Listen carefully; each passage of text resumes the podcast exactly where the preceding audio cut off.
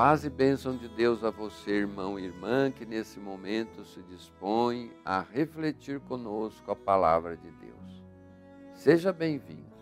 Sou Dom Pedro Spolini, bispo da Diocese de Santo André, e hoje, nesse dia 10 de julho, na 14 quarta semana do tempo comum na nossa liturgia, segunda-feira hoje, início da semana, vamos meditar para que Deus nos abençoe.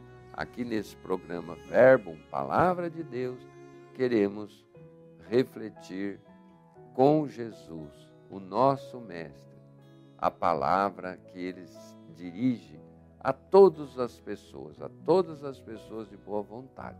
E você é uma delas. Boa vontade é aquela pessoa que tem fé, que acredita, que com a força de Deus e com a força desta fé pode ajudar o mundo a ser cada vez mais como Deus deseja que ele seja. Né?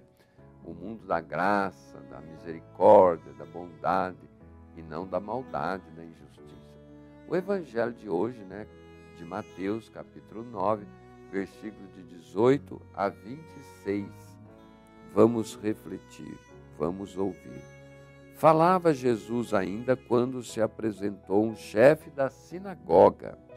Prostrou-se diante dele e lhe disse: Senhor, minha filha acaba de morrer, mas vem, põe-lhe as mãos e ela viverá. Jesus levantou-se e foi seguindo com seus discípulos.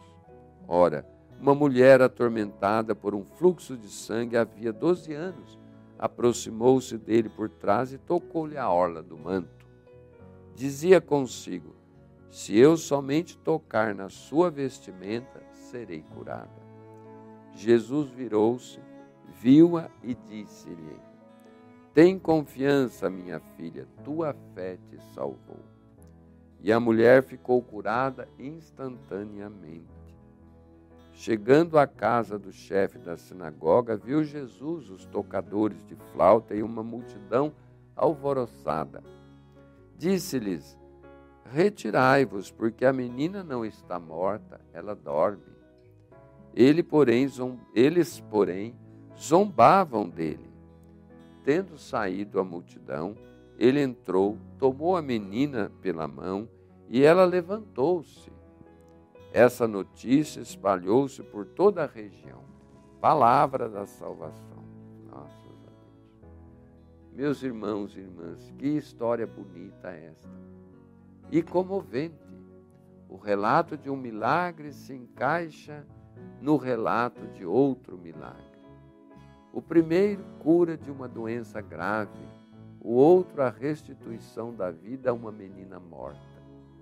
Jesus era misericordioso com as mulheres, que na época dele eram desprezadas, principalmente uma criança que nem era contada como pessoa, e ainda mais uma menina. Em ambos os casos, duas atitudes são decisivas: a fé que pede e espera, e o toque físico de Jesus. Como em outras ocasiões, Jesus não se move com base em preconceitos.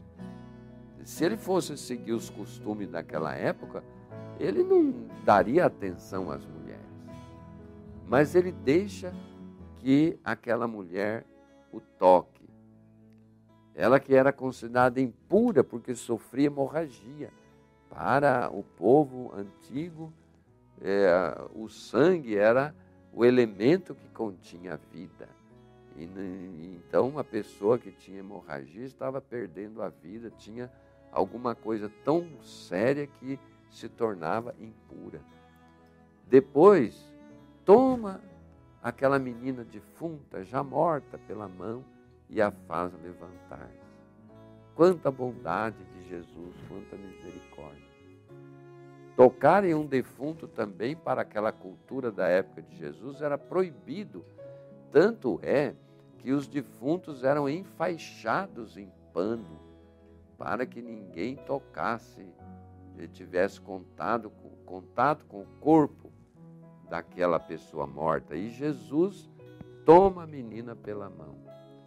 Aquele que é a vida e devolve a vida não pode contaminar-se tocando um cadáver, porque ele é o próprio Deus. Onde Jesus está presente, podem se dispensar os flautistas e a multidão que alvoroçada lamenta a morte, como que cultuando a morte, celebrando a morte. Mas Jesus vai dizer: Eu sou a ressurreição e a vida. Quem acredita em mim, ainda que esteja morto, viverá. E é o que acontece conosco que temos fé. Morremos, mesmo que estejamos mortos como essa menina, viveremos para sempre com Ele, ressuscitados na eternidade. Então, esses relatos né, da cura e da ressurreição, vamos dizer assim, dessa menina, essas duas mulheres agraciadas por Jesus, nos enchem de esperança. Nós, olhando Jesus, o que ele fez, o que ele ensinou, tenhamos, sobretudo, esperança. Mesmo que as coisas sejam difíceis, imagina, quem poderia imaginar que aquela menina pudesse voltar ainda. Quem sabe depois ficou moça, casou-se, teve filhos. E era a menina ressuscitada por Jesus, de uma ressurreição assim, que não é aquela que é definitiva, que Jesus nos prometeu quando realmente morremos, é, mas é um reavivou aquele cadáver, aquela pessoa que estava morta. Depois essa menina teve que morrer de novo, aí sim vem a ressurreição definitiva. Mas peçamos ao Senhor que faça ressurgir em nós tudo aquilo de bom que está morto, para que nós o glorifiquemos.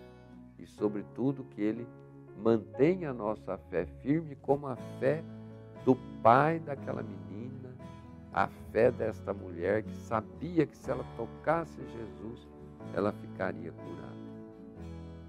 Meus irmãos, minhas irmãs, que a bênção de Deus esteja no seu coração, que o Senhor lhe conforte de ter a cura e a vida. O Senhor esteja convosco, Ele está no meio de nós. Abençoe-vos o Deus Todo-Poderoso, Pai, Filho, Espírito Santo. Amém. Fique com Deus.